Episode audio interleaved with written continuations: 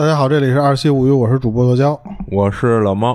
今儿我们讲点儿嗯外星事件啊，讲点神秘事件的事儿。好，是因为最近有这个粉丝这私信，然后留言说想听点关于外星人的故事嘛。然后我其实是想说，你可以看我们那个列表，其实我们那列表里讲，基本上和外星人的东西，呃，十有八九都是。啊，对对对，还是有一些的。对，因为我们发现，其实我们的灵异故事播放量还行啊，虽然不是不能跟别的那种大主播比，但是就是我们自己对比的来说，灵异故事播放量挺高的。但是我们的很多事件和案件，其实播放量并没有那么高。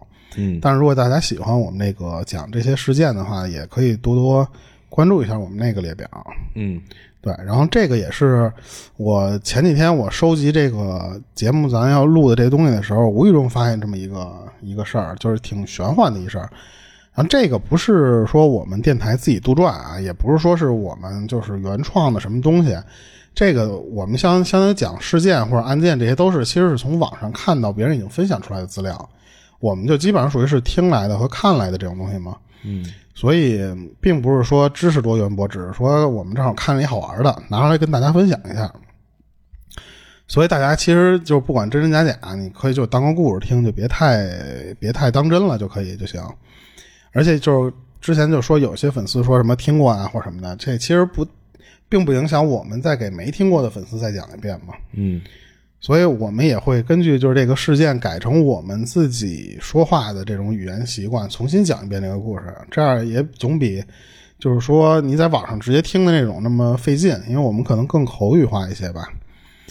然后那个下面我就讲一个是什么呢？就是今天这个正题，就是我看到是一个博主讲的是关于一个意外流出的这么一个档案，然后里边呢讲的是关于外星人相关的一些故事还有事故。其实就是这这种事儿，然后那个我说一下，就是下面，因为它会涉及到国家名字啊，就是因为有些国家可能最近比较敏感那种，我们就能尽量规避，或者说拿一个什么词代 代代代称一下，然后大概大家能懂都能懂，因为经常我们有这种节目，就因为一个名字就莫名其妙不让我们上传了。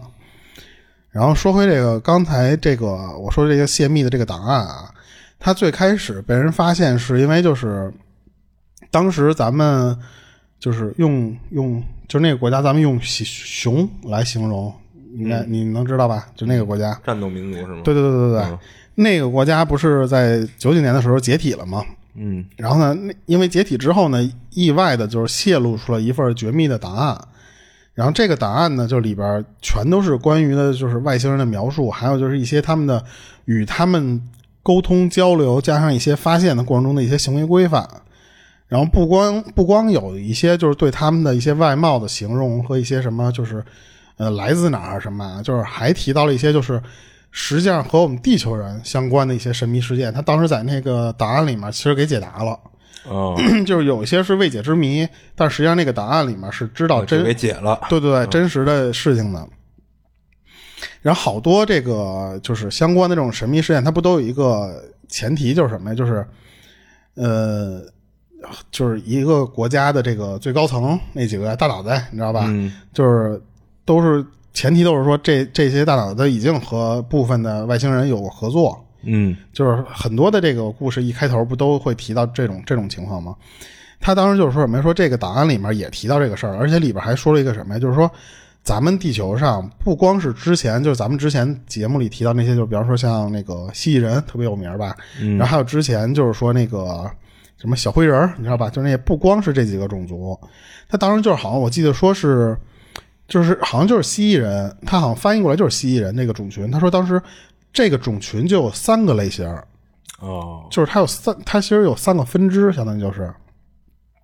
然后还有咱们就是刚才我说这个小灰人这样的这个，就是已经属于就是相当于咱们的外星这个圈里边比较有名的这种类型了嘛。但是因为他们是怎么着，他们就是就是这些在地球上的这些外星人来看是属于是最活跃的那一批人，他们并不一定是最强的，就是可能就有可能他们的。跟人类接触的次数最多，所以被发现。但是他们并不一定是那个，就这个整个这个种族是最强的啊。我我的意思是这个，哦，你说的这个蜥蜴人那个有三个分支那个，嗯嗯，其实咱在莱斯塔档案那期也也说过，嗯，就是等于是在另一份档案里也有人提到过这个事儿。对对，说最开始他们有二十七个分支，最后就是进化进化到只有三个分支是算是一个相对比较合适的。然后最后这三个分支是统归进化成了一个分支，你知道最后统称也叫就这都叫蜥蜴人吧，是吧？对对对，而且这个你知道档案里面给出一个在地球上的外星人的数量，嗯，你猜是多少？那猜不出来。他那个里边说是有五十八种以上，就是至少是因为他那个记录里边特别。就是不能把每一个都都用非常大的篇幅来写，然后所以它里边提到了五十八种，然后呢，他说有一些还没有提到，就是等于说明确的已经有五十八种以上的外星种群，然后在地球上了。啊，那这比莱斯塔说的多。他当时只说了有十几种嘛。而且他这个里边，我为什么开头的时候说咱们要当一个故事来听啊？就因为他，他其实有里边有很多自己，他把自己给自己圆明白了，你知道吧？如果你信，他就是一套理论；如果你不信，你就当它是一个故事来听。其实就这样。他们那个设定是什么呀？就是说，有些那种种群，它数量比较庞大，它出现的概率就会高。所以被发现的那个概率也就更大嘛，就是比方说，就好比咱中国人在世界上这比例都占得非常高了，所以你到哪儿都能看见中国人，就是那那个意思。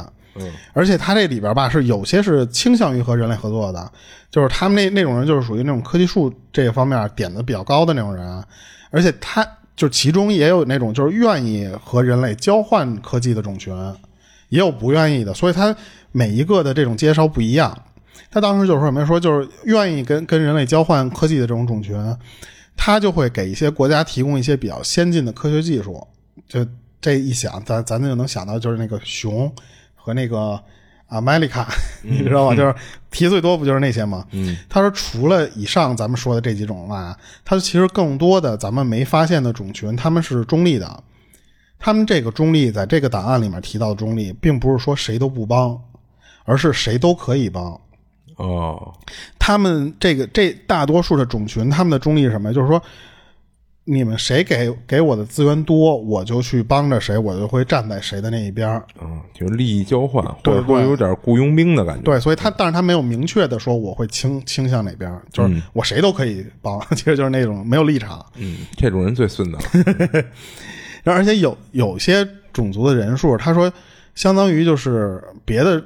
相对于别的那种种群，就是说太少了，数量太少了，加上就是各种各样的原因，就是很多都是咱们不曾发现，而且就是也没打算人家就跟咱接触，所以他们其实就只是在地球生存。嗯，所以就是说有好多其实类型是这种样的，就是你你只能看到小灰人，是因为很多其实都生活在地下，或者说就是不跟你们人类去接触了。嗯。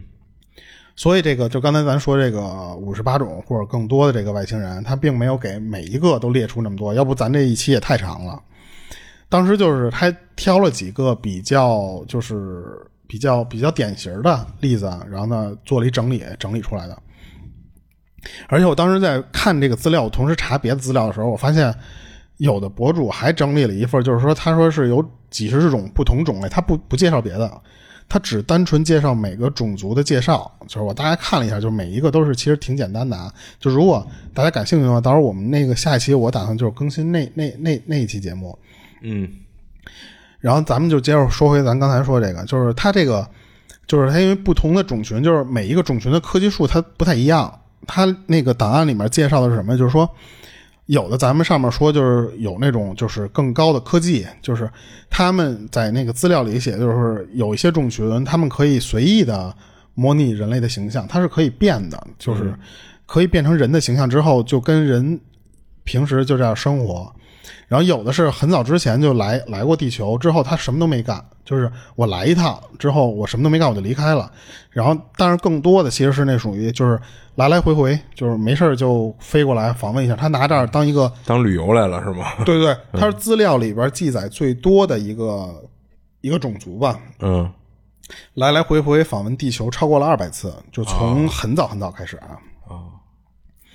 然后当免签了都好像，对他们其实不当自己是免，他们当自己是已经殖民这个星球了。嗯，然后这其中有一个就是比较有名的一个种族，这个种族就是他的那个资料里介绍是什么呀？说是来自天琴座的，那个档案里面称这个种族的名字就没有中文翻译啊，叫 A F I M，也没有标准发音，就是用四个字母 A F I M，我感觉可能是个缩写。来代代称就是这个种族的这个这个外星人，然后这个种族的这个外星人他是怎么着呢？他们就是用自己的这种种族天赋，他和他其实是和人类保持一个距离的，他们不太想和人类有过多接触那种，他们就属于就是我低头我就自己在这个地球这个地方当成一个实验室，我就是来这儿做实验的。他们的能力是什么呀？他们的能力是隐形儿就是你他如果要是。就是从你身边走过的时候，就是我们根本看不到这个种群的人。但是如果他在人群之中行走的时候，人会突然变得就是很焦虑，他情绪上会突然变得就是有一种急转弯，你知道吧？本来我这开心，突然我就变得很焦虑。嗯，感觉它能影响到你的磁场。嗯，对。然后他他说什么？他就是说，相当于这个种群其实是可以随便在地球上满大街行走的，因为他不会被发现嘛。所以有的只是感官上就是你稍微有点儿稍微的那种区别，但是就是这种焦虑或者说这种别扭，你不会想到是因为有外星人这种东西，这这俩东西你是联系不到一块儿的。嗯，对。然后还一个我想说的这个前提是什么呀？就是为什么？那你说既然看不到这个东西，那你怎么知道这个种群就叫 AFM，对吧？这个我要先前提一个前提，就是说他的这份档案其实是另外一个种族的外星人帮着。呃，熊国做的就是整理，等于说很多东西是那另外一个种族帮助了地球人才能做这些东西。他们是了解这些外星人，但是咱地球人咱不是看不见吗？对不对？所以这块的时候，咱先做一个铺垫，就是说这里边是很多东西不是咱们自己说低头研究出来的。嗯。然后这块儿我当时看到这块的时候，我突然想就是什么？你记得咱们以前老有那种经历，就是说在班里突然特别吵的时候，一下突然安静了。嗯。然后整个不说话，就那一瞬间的事儿。可能一般是老师进来了。对，不是，咱们就是如果在灵异节目里说这事儿的话，就是一般就会说是有这个，就是有人死了，然后灵魂或者是有的还说是天使从身边经过的时候，就会突然集体的失语似的那种感觉似的。但是我说，如果咱们要放在咱们的事件里面讲这个事儿的话，那你说会不会其实就是？当时的这个类似于就是 AFM 这个星球的人，然后他们路过咱们这个生活区域的时候，相当于就是一一键静音哦。然后呢，等他们过去之后，然后咱们就能接着说了。就我感觉这比这太霸道了，天龙人啊！就我感觉这个比灵异事件那里边说什么天使或者说有一个灵魂死亡的，我感觉更让我信。说实话，因为更让我信。更科幻一些。对对对，而且我感觉如果地球。真有外星生命的话，它有这种能力的话，那就所有东西都解释得通了呀，对不对？就是这个现象。然后那个，我挑三个，就是简单说一下什么，就是这里边还有一些简单的对话。然后这个对话是什么？就是，呃，一些外星人对对地球人说的话。我给我给你先读第一段啊。他说：“我我们给你们的太多了，而你们给自己的东西太少了。”就是这句话，就是感觉是不是像是一个外星人对地球人所说的这种话？就感觉他们是怎么着？就是他们其实已经提供了咱们很多帮助，就是但是咱们自己并没有把这东西利用起来，或者说是没有大规模的运用。就我感觉是什么呀？就是就是可能有很多咱们不了解的科技，实际上人家那些大脑袋人家有，但是呢，他们并没有对外公布、对外使用。所以当时就有这句话，就是当时有一个一个种族，他们说就是那次你们给自己的东西又太少了，就相当于我我给了你很多高科技，但是你居然不不普罗大众来用。然后这个这个资料里面还一句话什么呢？是空间和时间是没有意义的，我们也是没有意义的。他是全知全能的，这里的他，咱们在这期节目最后的时候我再讲啊。但是从这句话可以感觉到什么呀？就是真的像那种科幻小说里边说的那种，就是，嗯，我们只是没有学会，就是关于就是说掌握时间的这种能力，嗯，但是就是对于就是已经掌握了这个能力的外星人来说，他们觉得这些所有的时间加上其实个体都是没有意义的。按现在理论来说，你要掌握了时间，那就升维了嘛，就四维了，相当于是。对对对，然后而且他，你看他提到了一个他。他这个他，他当时用的是一个女字旁的他，就是女性，他指了一个女性。这个后面的时候咱们再说。嗯，其实他这两句话跟那个当时莱瑟塔说的有点像，莱瑟塔也说过这样的话啊。然后，然后他，而且他当时在这句话里指的那个他是全知全能的，嗯，是说明是咱们这些不管是人还是外星人之间啊，就是在之上还有一个维度的他，嗯，就是那个咱们后面来讲。然后第三个这句话。比较有意思啊，就是什么呀？从二零一七年开始，你们当中的有一部分人会注意到一些改变，这个改变打了引号啊，嗯，一直到二零二二年，你们会看到结束的开始，嗯，这个结束的开始也是打了一个引号。然后呢，他又说，除非你们做一些改变，就是你看这句话的第一感觉，是不是能想到那个曼德拉效应？嗯。你再结合他上一句话说，那个有一种是不是有一种感觉，就是什么呀？就是某个群体觉得我们有一些事情没做好，然后呢，他们为了弥补一些已经发生了的事儿，然后他把时间重启。嗯，然后因为事件和空间呃不时间时间和空间对他们来说其实并没有像咱们看的这么重，所以他们觉得重启就重启了。但是咱们会有一些人会发现了一些改变，就好比曼德拉效应里边那些东西。嗯，但是他说的是。二零一七年开始，但是我查这个，呃，曼德拉效应好像是二零零九年的时候就出现了。嗯，就是我感觉时间上没有对着太像啊。所以他说的这事儿，嗯，你觉得是对标曼德拉？其实这只是我们的想法。对对对，只能是没有粗浅的理解嘛。对对，因为咱们又不能跟那些人互相。前前些日子不是又爆出一个就是曼德拉效应那个，就是天将降大任于斯人也。然后说现在其实都是世人也嘛，我我学的好像是私人，我学的也是私人，这我绝逼接的，因为我我那个字我错过，我印象特别深。是，但是你看前日子说的那个，现在你在任何资料上找都是世人也。对对对，嗯就是你说的这种会不会就是人家觉着就是相当于是一个蝴蝶效应？嗯。他是为了改变一个已已经发生了一个什么什么错误，他把那时间扭回去了。但是扭回去之后吧，有可能是一些副作用。对，这些是一些边边角角被影响到的一些波澜上的事件那种感觉。对。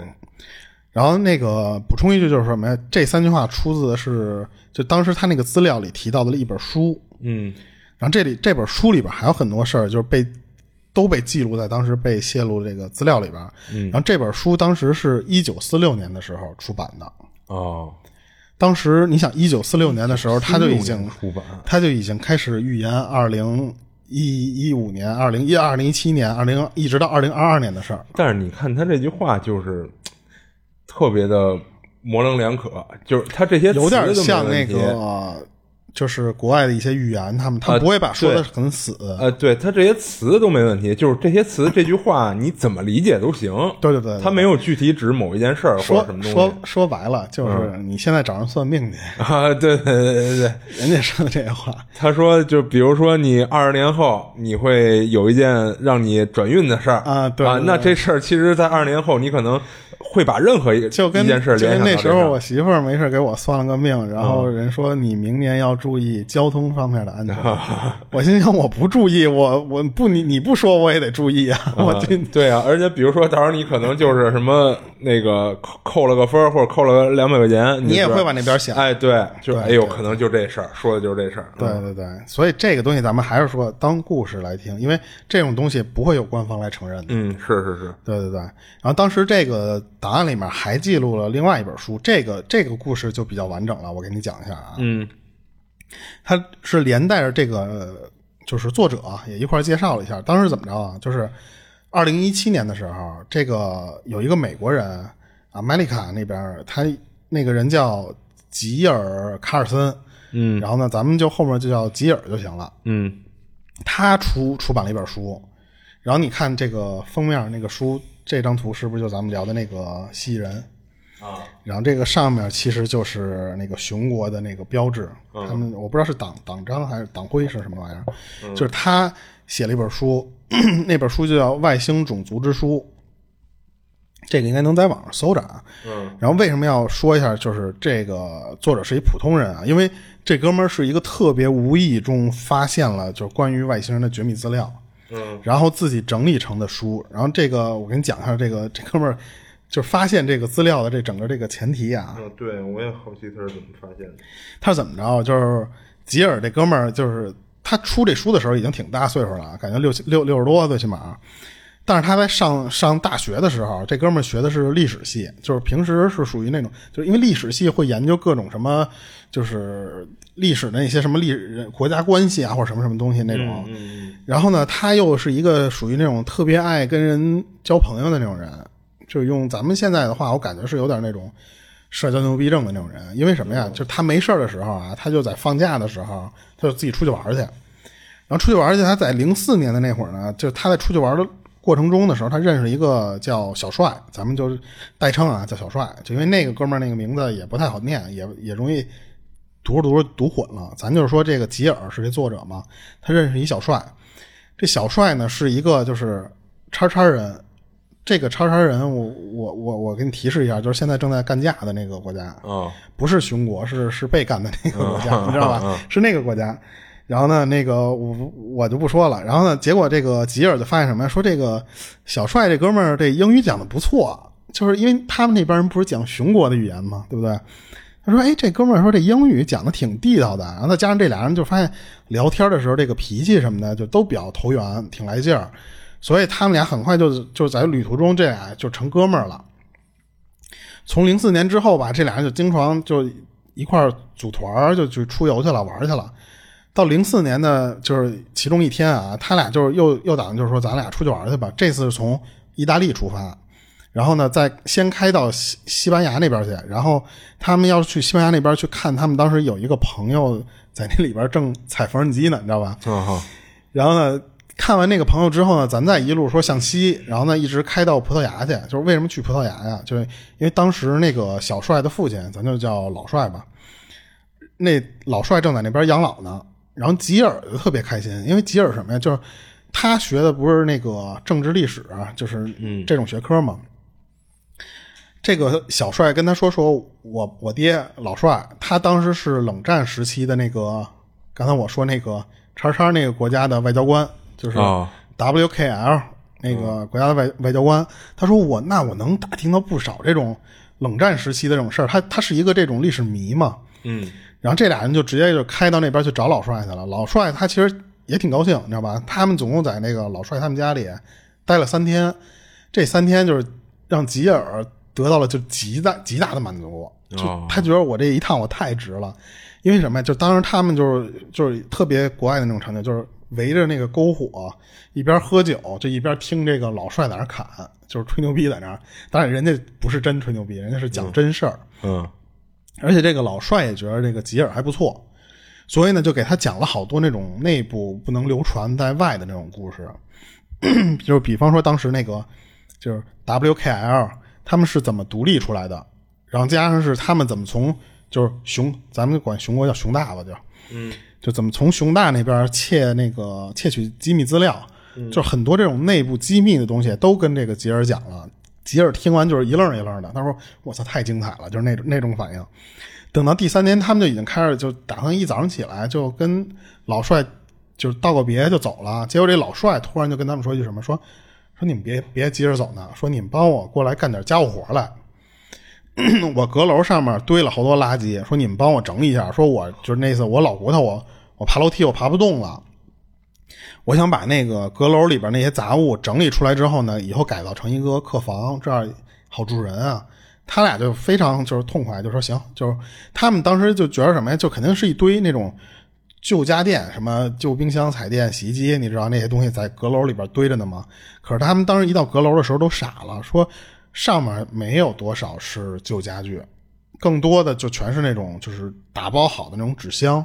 然后这个吉尔和这个小帅打开那纸箱，发现什么？就是里边全是当年老帅在任职期间的那些绝密资料，而且有些这些绝密资料是是从熊大的那个间谍给这个 WKL 这个国家他们提供的，等于说是那种非常危险的、高度机密的资料。哦当时这些东西是从这个又不能说，从熊大他们专门有一个情报机关叫 KGB，嗯知道吧？那个 KGB 那儿流传出来的。这个 KGB 当时就在那个年代的时候，他们是比 CIA 还优秀，就他们的这些。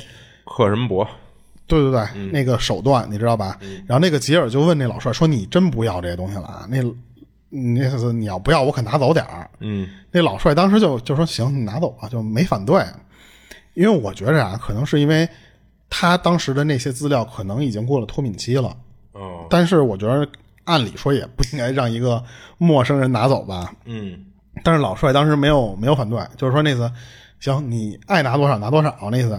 这吉尔就直接租了一面包车，就拉了特别多的箱子回去。他当时想的什么？就是我挖这宝了呀。他说这里边得有多少绝密资料我可以看呀？可是他当时没想到的一点是什么呀？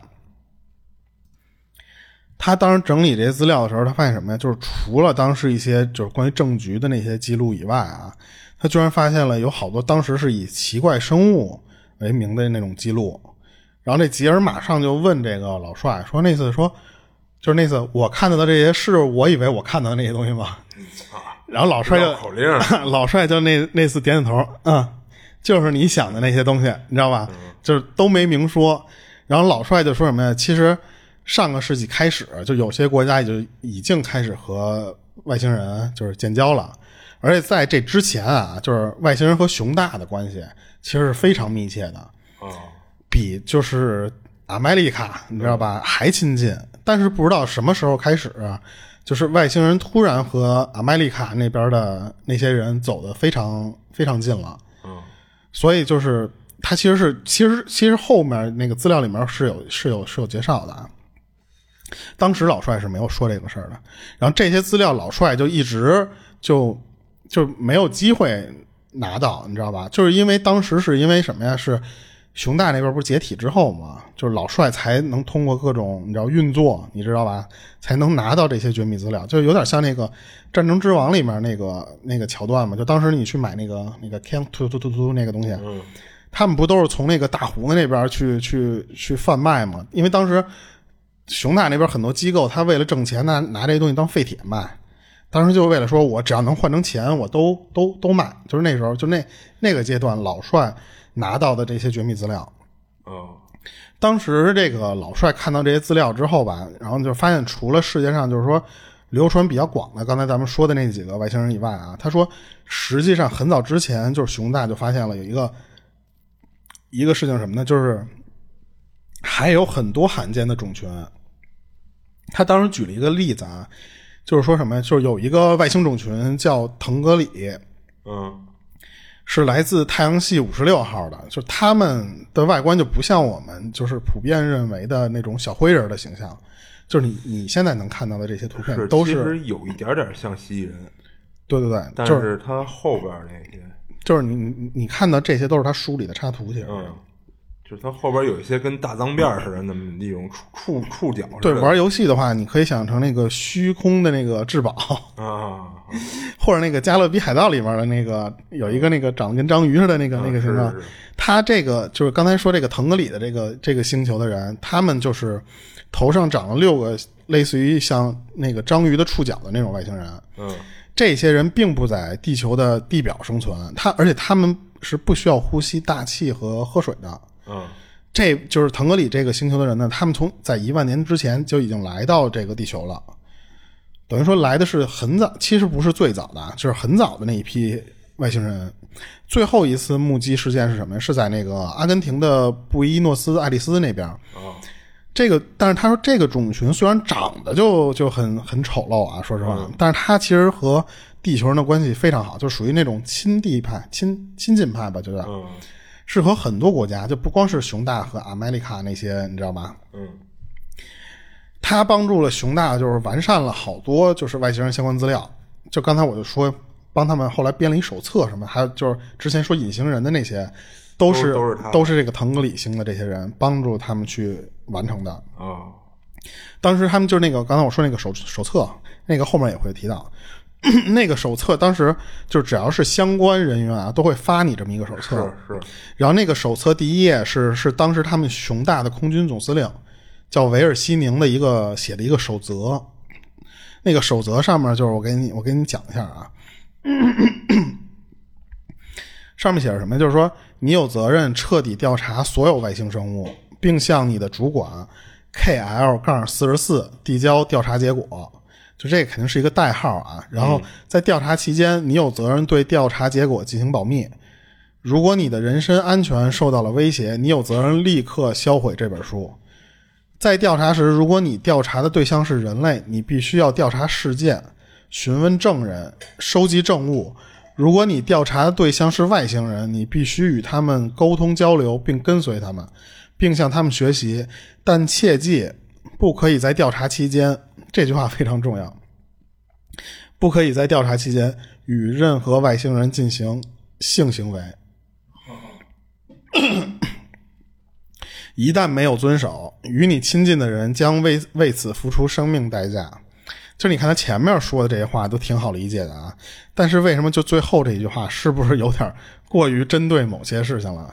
你知道是为什么？是因为当时的熊大他们已经发现了，就是地球上还有一些种群，他们就专门以绑架地球男性为目的。就据说在那个年代的时候，已经有。五千多名相关的男性失踪了，就是因为他不是别的失踪，是因为外星人的事件失踪了。是这咱之前在别的节目也提到过。对对对，他们的目的就是绑架地球男性，然后强行的 叉叉，你知道吧？就叮咣菜你，然后他们想培育出他们想要的什么，就是对他们绝对服从的地球人。然后呢，而且他们的位置就被发现是在哪儿？就在百慕大三角。啊，对，之前不是有一种说法，就是就是其实也是为了去完善自身一些就是那个基因链上的一些缺陷嘛，嗯。但是这个里边资料里边说的不是，嗯，不是完善，它这个后面会提到啊，就是，然后我记得咱小时候不是你你你记得咱那时候一提的那个说看那些什么飞碟探索那种杂志，嗯，当时其实比较有名的，就是说一提就是提百慕大三角，那个时候还不知道什么五十一区那些东西啊，嗯，就老听百慕大三角百慕大三角那些东西，然后那时候就开始说有什么船只失踪，你记得吗？然后。那个就是专家一直就是说什么磁场原理啊，或者什么什么，就一到里边就是迷失方向，然后就怎么怎么着嘛。对。然后，但是实际上这份资料里边给出的答案是什么呀？是那里确实是外星人的基地，而且那里边就经常进行外星人的实验。当时给出了两个比较有名的一个案件，就是什么呀？就是一九一七九八年的时候，很早了。你想，一七九八年也是那个阿美利卡那边的一个战舰。叫皮克林，然后这个战舰当时是就是非常非常先进的，就造出来就是最先进的那种那种战舰了。它造出来就是为了和那个就是法棍那个国家在在海上干架，因为那时候法棍那个国家很很强啊，在海军上面。一七九九年的时候就立下了不少战功，结果就这个皮克林在那个那个年代，就所有人还在期待他后面还会有什么更精彩表现的时候。转眼，第二年就一八零零年的时候，就是在靠近佛罗里达半岛的时候，那整个船加上那个船上的七十名船员就直接就消失了，就是一直就到现在没有找不着，就是怎么都找不着。然后还有一个就是那个黄蜂号，那个是一八一四年那会儿，就是也是直接在这片海域直接与就是陆地失去联系就没了，而且当时那艘船上是有一百七十三名船员。但是这个熊大刚才我说的这份资料里边就是什么呀？他提到的这个两起案件，他都他说全都是和百慕大三角下面的外星基地有关系，而且不光是这两个案件，肯定还有大大小小的那种船只是没有记录在案的。当时这个熊大说什么？说底下不光是有外星人，而且是是有两个种族的外星人。但是这两个种族的外星人是是两派啊。那为什么会在一块儿？他可能那个地方就比较适合来隐居吧，就是不不不不是隐居，就是相当于那个地方比较隐蔽，我觉着。哦。然后他当时说，这就这俩种族可以就是追溯到四千四千年前，就是公元前公元前两千年左右那会儿嘛。他说当时是怎么着？是就是有一个是距离地球有二百五十四光年的一个叫海豚座上面。有一个叫 Matrix 的星种族，那个种族就是专门他们的就是科技树，他们点的是什么呀？他们就他们负责与负责收集就是宇宙中所有这些种族的 DNA，他们去收集那个，他们自己建了一个样本库，相当于是。他们当时就是就是怎么着说，听说这在那个遥远的小篮球上面有人类可能会出现了，所以他们当时就开飞船就过来了。而且据记载什么呀？就这个 Matrix 那个种族长得特别恐怖，就以人类的审美来说啊，是长得特别恐怖的。可是这个种族对人类是没有恶意的，因为他们本来的目的不就是收集 DNA 嘛，所以他们并不是像有一些种族那样，他们是来殖民的。所以他们当时就是在那个书里有这个这个这个照片，就是但是我没看这照片里有多恐怖啊。他说这个种族是平均寿命可以活到四百岁，就是人类的四百岁的这个时间。他们就到了百慕大，然后呢，他们之所以选择百慕大呢，是因为他们的生活习性受不了陆地的那种干燥，他相当于他们是在水里生活的，你知道吧？所以他们会选择这种找一个海的地方去去扎根去了，因为他们。就是那个皮肤是可以，好像是吸收海里的那种空气的那种那种过滤系统。嗯，然后他们偶尔会类似于鳃似的，对对对，海里进行氧气的交换了一类。对对对，然后他们是怎么着啊？就是偶尔会飞出海面，然后呢，在地球上转一转，你知道吧？就是相当于是采集样本嘛，他们就是上地世界各地去转一转去。当时资料里边记载，一五六六年七月二十七号。就是因为上了当地的那么一个新闻了，已经是就是在瑞士的上空有有那么一个记录，就是什么呀？就是瑞士的突然有一个城市啊，突然出现了好几个太阳。当时他们不知道这个东西是什么，所以就给它形容是就是是太阳，而且黑色的圆盘状的云彩，就是这是当时的那个报纸的照片，就是把太阳周围画了很多的跟气泡似的那种东西嘛。但是他们这帮人不是。对人类没有什么恶意嘛，所以他们基本上在那个地方转了几圈之后吧，就消失了。所以当当地并没有引起多大恐慌，只是上了一个报纸。然后还有一个是什么呀？是在意大利那边出现，就是报道的一个事件。那个就比较比较就是比轰动比较大了，是什么呀？是一六零八年的那会儿，当时当地的人看到了有三个圆盘状的东西在城市里边低空飞过。它还不像咱们以前的那种目击事件特别高，那么来回飞。嗯，他们在那个城市里看到是一个特别低的状态下，从城市里这么穿。然后有时候呢，又能看到那个，就是这个，咱们就直接管它叫飞船啊，就是飞船又沉到水里去了。而且当时的那个目击证人看到的那个飞船进入水里的时候，那个水是被被煮沸了。哦，进水的一瞬间，飞船的周围的那个水是沸腾状态。而且这个现象在当地时间就是持续的比较时间比较长了，所以引起大也比较大的恐慌，因为你飞得太低了呀，这个。然后当时就是那边的政府搬出来那个火炮，拿那东西想给它打下来，然后结果发现就是根本打不动人家嘛，人家根本就连伤连划痕你都看不到，就直接就是人家就无视你，然后持续了一天，就是人家来来回回就这么飞飞了一天，然后最后才消失。然后上面我们不是说这个就是这些东西就都是这个 Matrix 这个种族嘛？他们不是对人类没有恶意吗？但是刚才咱们不是说，那为什么百慕大那边会有那么多失踪案例？然后这就是因为就是我要说的那个第二个那个种族，他们其实就是属于对人类非常不友好，就是他们其实是一直可以追溯到五十万年前。你说那时候得多早？嗯。是有一个叫呃，来自叫叫梅格佩星座，就是这些名字咱都可以听起来都不用记啊。就是那 那边的一个飞船飞到这个地球了，然后这个种族呢叫梅特族，他们就是专门就是有点跟呃就是贝吉塔他们星球似的，就喜欢去打攻击别人的星球，然后呢占领。这帮人就专门就是干这个的，他们就以殖民为乐，相当于就是。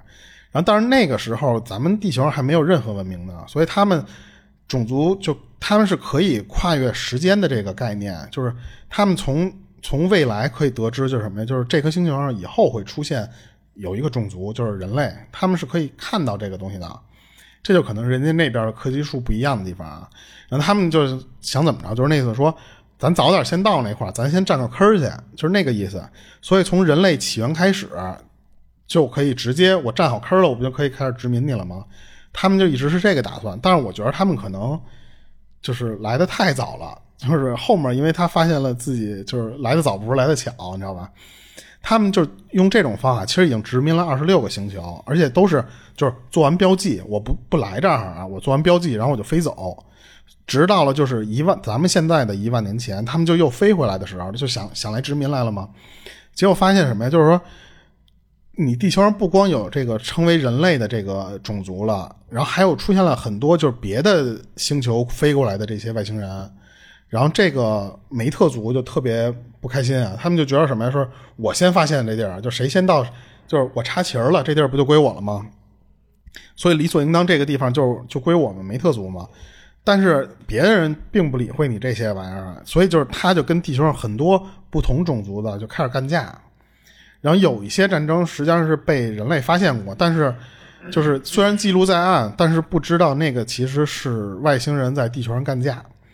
然后他那个资料里边提到了一个最有名的战争是哪个？就是那个通古斯大爆大爆炸。嗯，当时不是有一部分人人说那个东西是，就是熊大那边试验那个氢弹还是试验什么玩意儿，然后结果自己给玩爆了，玩爆了之后就炸在那个地方了嘛。嗯，然后剩下的就各种什么，我记得说还有一个咱们说那个天启大爆炸。嗯，就是说可能什么磁力什么云层之间怎么怎么着，然后互相啪一弄，就一来电叭爆了。然后实际上那个资料里写的是什么呀？就是说，就当时那个就是当地新闻啊，就是说一九零八年那会儿，就熊大那边人民突然发现就是什么呀？就是有一个地区突然发生巨大的爆炸声，然后当地人就看到了一个就是火球从天上就就飞快的高速坠落，然后当时坠落的呃两千一百五十平方公里内的八千万棵树木就瞬间被毁了。然后整个就是六百五十公里内的房屋那玻璃全都震碎了，然后有些人当时不是就是说，因为什么有氢弹嘛？就是因为有人说看到蘑菇云了，嗯，他们觉得那个是不是就是就是有人在那儿试验的那种嘛？嗯，但是根据熊大自己的那个就是 KGB 那个那个组织调查，他们就发现什么呀？就是他们你想他们自己调查这个事儿，那就说明肯定不是不是氢弹了。他们发现这里边还有更大的秘密是干嘛？他们发现是。这这其实是两个外星种族，就因为要争夺地球资源打的一场仗，但并不是在这个地方炸的。当时是什么呀？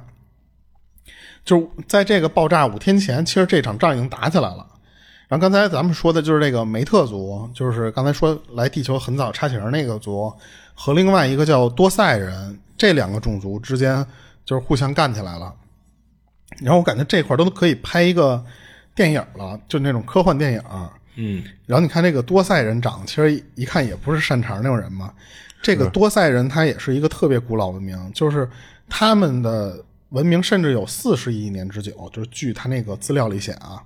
然后他们的科技树点的也非常高，但是他们并不是就是属于那种跟跟人很亲近人类的那种那种种族嘛，因为他们是有一个习惯的，是就是他们吃别的种族星球人的肉。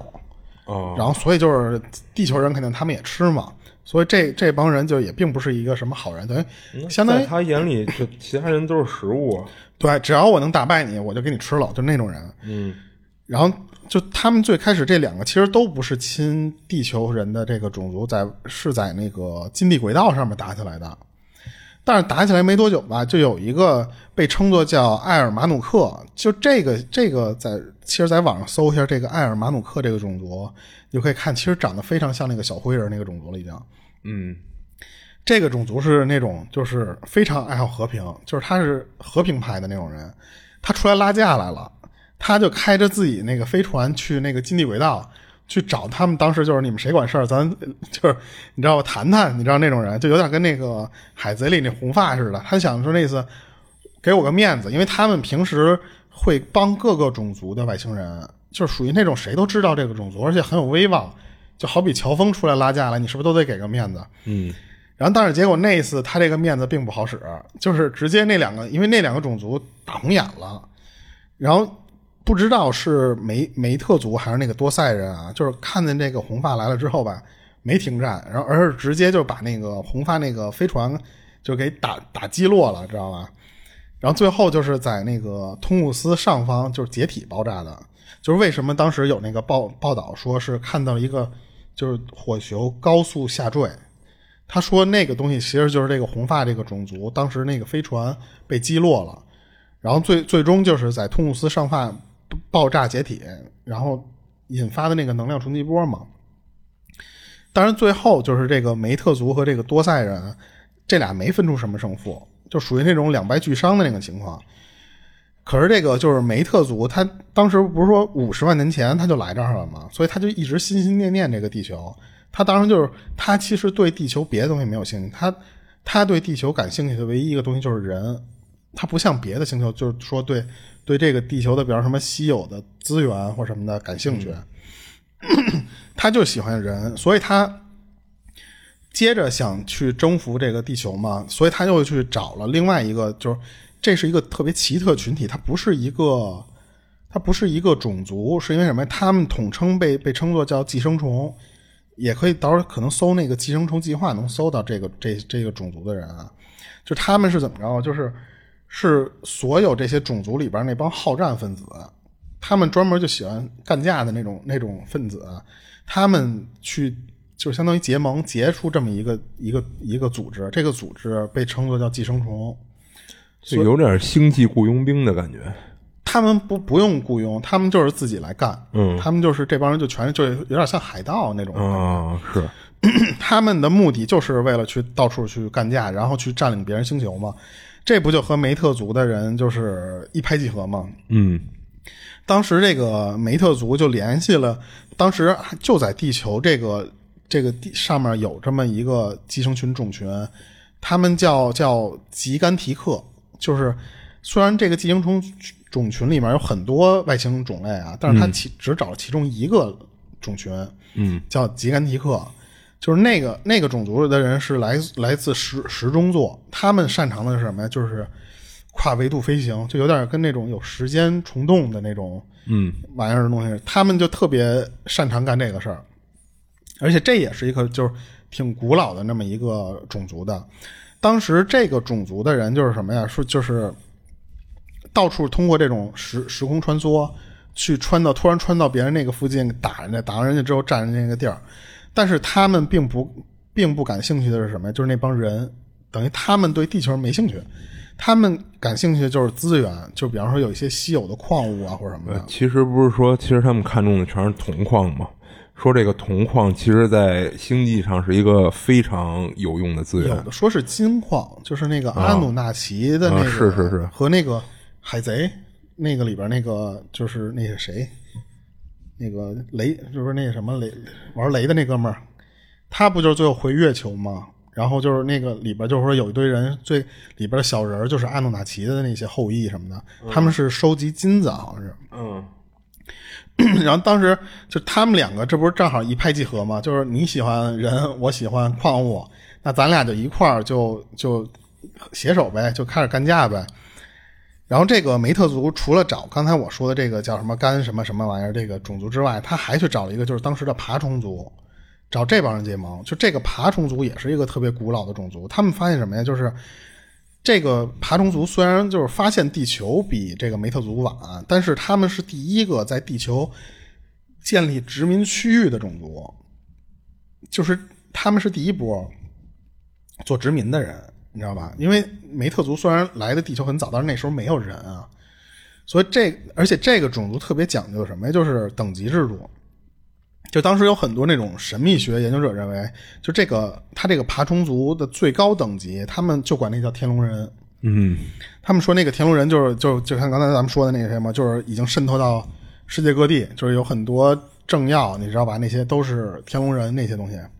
当时他就联系了这个爬虫族去了，然后还有另外两个外星种族，当时也给了照片了，一个叫马扎雷克，还有一个叫吉尔米尔吉里米尔奥克，就是。就这些名字都不太重要，太拗口了。但是这两个种族就并没有介绍，就相当于就咱们之前说那五十八种里面介绍非常少的，是因为什么？就这帮人就很少接触人类，就属于那种隐士的状态。等这几个就相当于仨瓜俩枣结盟在一起之后，他们就决定在那个百慕大那个海底建立一个基地。这个基地建起来的目的就是两件事儿。当时这个。他刚才咱们说雇佣兵的那个那个种族，他们不是可以开那个虫时间虫洞那种东西吗？嗯，他们在这儿开启了一个叫多维空间门户。我我觉得这可能是翻译啊，有可能就直接有更容易理解的名字啊。然后这个这个东西就比较屌的什么，就是它可以让外星人穿梭在不同的维度，嗯，它还不是说时空，嗯，它是可以在维度上进行穿梭。然后当当然也可以进行空间传送啊。然后第二件事就是咱们一直说的那个，就是绑架，嗯，专门绑架地球人。他们绑架地球人是怎么着？是想他们不像就是刚才你说那种改变这个什么 DNA 完完善 DNA 序列什么的那种东西，他们就是为了改造成他们的奴隶，然后呢，就是通过这些奴隶再慢慢的扩散到地球人身上去，就是慢慢一点一点的去殖民。然后刚才咱们之前说，就是这个绑架的那五千人什么的，可能就都在这儿，就不一定全在这儿，就有可能大部分的人就是被绑来之后被他们改造成奴隶了。而且当时熊大自己调查的时候发现什么呀？就是这个梅特族，他其实还会在地球上散播瘟疫。他们一直有一个计划，就是什么呀？就是让地球上的人口保持在八十亿，不能超过这个数。然后当时就是我我不知道。现在最新的这个数啊，嗯，我记得当时我看那个这篇报道出来的时候，咱们地球上现在是七十九亿多人，就是马上就要到这个数了。然后呢，他就会给你散发一些东西，然后你想想和咱现在的，嗯嗯，你知道吧？就是不谋而合的感觉。然后这个就不说啊，都是阴谋论。嗯，然后就是。当时我记得有一种论调，我不知道你记没记得，就是说，就是也是通过散播疾病减少地球上人口。当时有一种论调是说什么呀？是把地球人的人口数量降低到五亿，总人口数降低到五亿。我记得不知道你看没看过那个报道？嗯，当然就是说五亿是适合这个地球上的这个什么生态环境来持续发展的那个状态。嗯，那显然现在没有控制住嘛，而且就是。就是越来越多了嘛，再乘以十都超了。嗯，然后听这儿，你是不是特别好奇？就是我们现在是处于哪个阶段？就不是不是，就是说我们现在是不是就是处于这个怎么说？就是就是正在就是往下减人口这个数量这个阶段？嗯，其实并不是，因为你想啊，就是刚才咱们不是说这个，就是梅梅特族，他们不是一直想殖民？一直想，这不是拉人想干架，然后加上他在那个百慕大那边，他去研究人类嘛。但是，为什么后续还没有发生有外星人殖民的这个事情啊？是因为还有另外一个种族，就那个种族一直在和梅特族干架，而且他们比梅特族加上他那些盟友的水平还要高，就是科技更先进。他在全全球就是追着这个梅特族的人猎杀，就是我感觉有点特别像那个。黑人里面那种感觉，就是逮着那些不好的那些人，直接砰就消灭掉。就是他那个种族，据说是追着这个梅特族满满地球跑，就是逮着一个就弄死一个。他们当时有那么一个种族是什么着？就是一九五四年的时候，当时有一架有一个非常大的一个飞机降落在那个哈莫哈维机场。这个机场其实当时特别小。当时就是因为就这个是属于突然降落嘛，所以机场的那些人是属于蒙圈的那个状态。但是就是因为刚才不是说嘛，他这个机场其实挺小的，所以当时能来他这儿的那种大飞机就非常屈指可数。可是等那个飞机上的人下来之后，机场的人才知道，就是说这个事儿不一般。因为什么？就是按理说啊，你飞机不可能平无故的降落在我的这个机场嘛。一般你要正常航班都会通知嘛。但是，等那架飞机飞下来停在那儿之后，他们才发现那个就是那个阿美利卡那边的那个空军一号啊。从飞机上下来的那个，就是当时他们阿美利卡那个大脑袋，就是那个艾森啊那个人。嗯。当时那个大脑袋那个秘书下来之后发了一个声明，他们说咱们这个艾森啥啥啥，嗯，是来咱这边度假的，因为他们当时那个地方因为特别小，没有什么东西。说那次大家别慌，说你们该干嘛干嘛。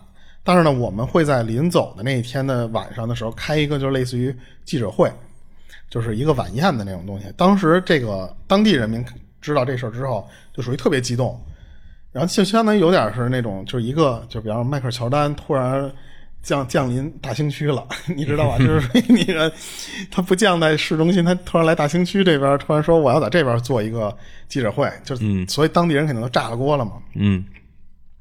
结果等了三天之后吧，这个这帮人发现记者会呢，什么都没发生。然后原本就是该开记者会的那个，就是那那些人什么的白跑了，相当于是。而而且最后就是官方也简单来了一句什么呀？就是咱们那个大脑袋那个人在吃炸鸡的时候把牙给割坏了，他去补牙去了。那么搞笑，就官方这是有有有报道的，说说就是去补牙去了，把把牙吃炸鸡时候割坏了，所以这记者会不不办了，就取消了。但是当时这帮好事的记者去把整个他们因为不大的那么一片地儿，所有的医院加上什么小诊所、大诊所、公立私立全查了一遍，说没有没有人没有那个人，嗯，来来补过牙。我觉得这个不奇怪，人家那些人来补，就算补牙，说实话也是不会对外公开的。对啊。但是很快就有那种小报记者报道，他说咱那大脑袋来的时候根本就不是去度假的，而是跑到咱旁边有一个叫爱德华华兹的那么一个空军基地，他是去那里边和外星人见了一面，而且聊了半天。就我就不知道他怎么能知道这么一小道消息，但是因为他不是小道消息，就官方肯定不会出来去澄清这种事儿的嘛，嗯，所以就只有那种阴谋论或者极少数人去相信这些事儿。就是官方不会出来辟谣，然后但是咱们一直说的这个小册子，他有消息，他知道，就是你想他这是熊大这边的事儿，他知道阿梅利卡那边的，就是一些就是他们当地的人都不知道的消息。那个小册子里边有一个种族，就是说什么呀？说 提到就是那个种族叫爱莫瑟，他们说什么呀？说我们就是当年就是和那个大脑袋会见的那个种族。就是确实有这么一回事儿，他就是就是跑到那儿和我们聊天去了。当时聊的是什么呀？就是当时我们和那个大脑袋说，就是说你们别再去研究核武器了，这东西太先进，以你们现在的心智啊，加上你们的这些手段什么什么，你们把握不住，你们就就玩不了这个东西。而且以你们就是现在这个这个文化水平啊，就不是说文化水平，就文文明水平啊，拿着这个核武器。是一非常危险的事儿，你就容易玩火自焚，你知道吧？他就说这个事儿，然后还说什么？说你要是同意，就是说你跟我说你签一个签一个字儿，你包包票，说你以后不玩这核武器了，我们会给你一些更先进的科技，让你可以领先这个世界好多年的那种科技。然后那个大脑袋呢，就拍了拍脑瓜，说说行，那我不弄了。然后但是转脸之后，他又接着回去弄那个。核武器去了，嗯，因为是什么？是因为在同一阶段，还有另外一个种族也联系了这个大脑袋。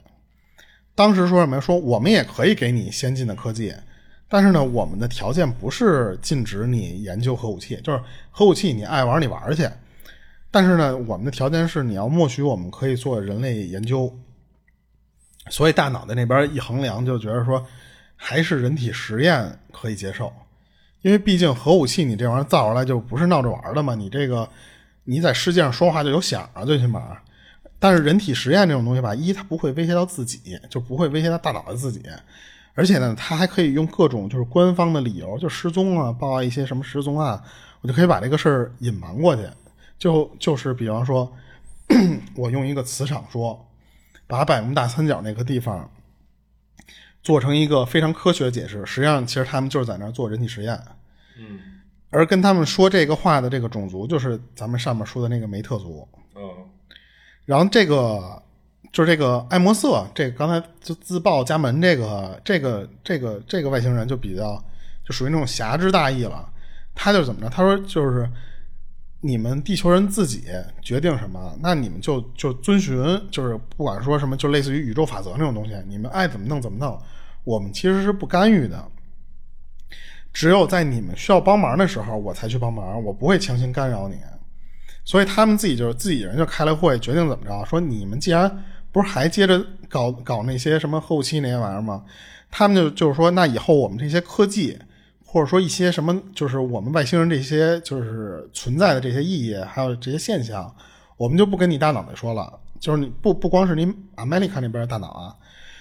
就是世界上那几个说话管数的那些大脑袋，我都不跟你们说了，而是通过一个什么呀？就是神奇的天象，就是类似于我让更多人目击到一些你无法解释的事儿，让更多的人知道。所以呢，这样就是相当于你们几个大脑袋老捂着我们这外星人这些事儿，不是不说嘛？那我就做一些，比方说外星人目击飞碟在那个大厦里吹穿过去，就多制造一些目击事件呗。对我让更多的这些人类来看到这些事儿。然后当时就这个 KGB 他也知道这事儿，就赶紧就 给记录在那本手册里边了。就说当时他怎么怎么着，就是他把这些事儿全记录在当时那个手册里了。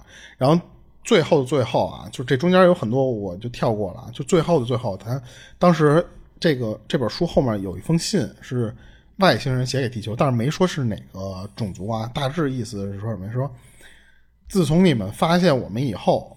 就有各种各样的人来问我们：人到底是什么？到底是谁创造了你们？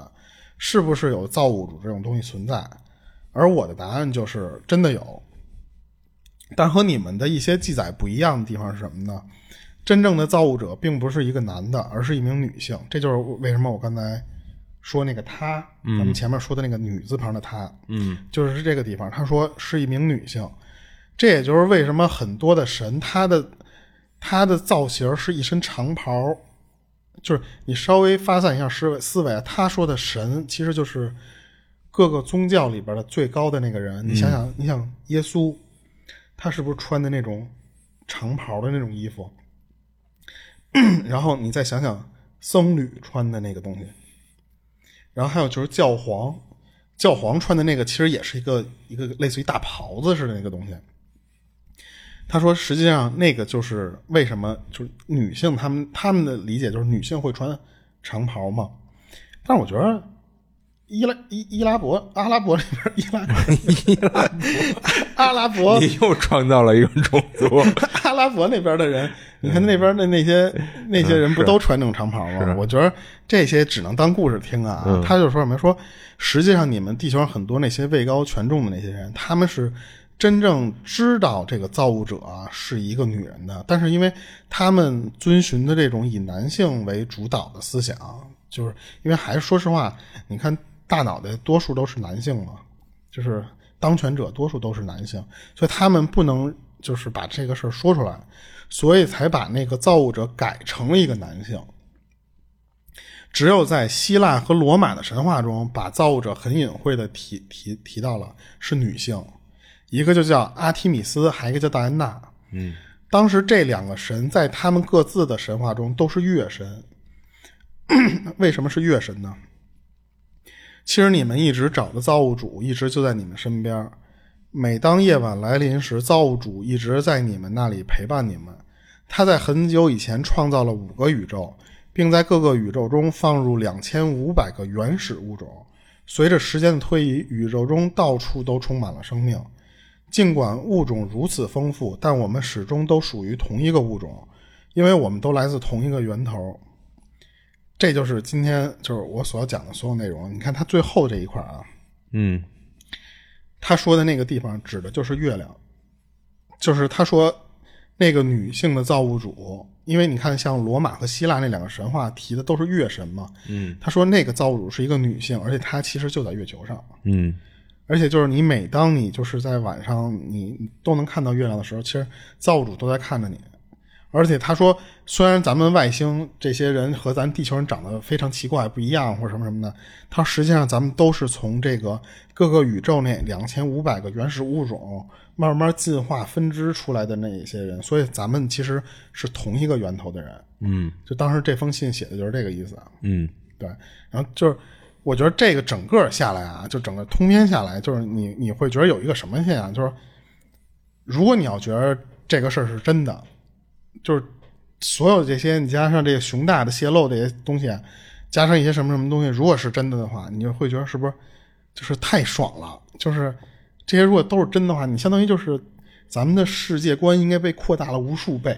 嗯，就就跟那个莱瑟塔说的也一样嘛。他那个东西，如果你要信他是真的，也是这个道理。对对，嗯。而且你想，咱们现在每一个人这个个体，你说得多么微小，嗯，多么卑微的这么一个小小沙粒，就是那种存在，嗯。但是如果啊，就是说你信这个是这样，但是如果你要说觉得如果这个东西就是假的，就是关于外星人的各种理论什么的，你就感觉都是你不管是自圆其说什么的，就算是假的啊。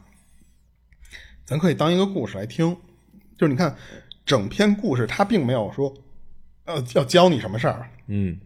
卖你课，嗯，你知道吗？充我会员，就就能给你什么？人家其实你就可以当做一个虚幻的故事来听。你就好比什么，就是那你为什么就喜欢看漫威的那些自己的平行宇宙的东西？人漫威还有自己的世界，你就能接受那些世界，你能接受哈利波特自己的那些魔法世界，还有咱之前说的那个克苏鲁神话，就是你喜欢外星人，你喜欢哈利波特，我觉得这是一个一个东西，你可以相信哈利波特，就是其实你也可以相信外星人这东西嘛。嗯所以就是 你可以把它当做一个完整的世界观来看，就当一个故事来听就可以了。所有东西其实还要在最后提一句，就是我们的这些东西全都是在网上看到别人讲东西之后，我们归纳整理总结出来的这么今天的这期节目，并不是我们整个自己胡编乱造。但是如果您要是不信的话呢，就当我们现在在讲一个科幻故事吧，一个小时的 废话，就都可以不当我们当科幻故事了。对对对，所以如果感兴趣的呢，就是后续如果我们能发现有可以值得做出一期节目的时长的内容，我们就会继续扩展。然后也希望大家喜欢我们节目的话，多多关注一下，然后呢多多给我们留言。嗯，然后今天的这个故事就到这里吧。行这期我 这期我还不知道起什么名呢。啊，起名呢回头再说，不重要。行行行，那这这里是二喜物语，我是主播豆椒，我是老猫，我们今天就到这儿吧。嗯，行，下期见。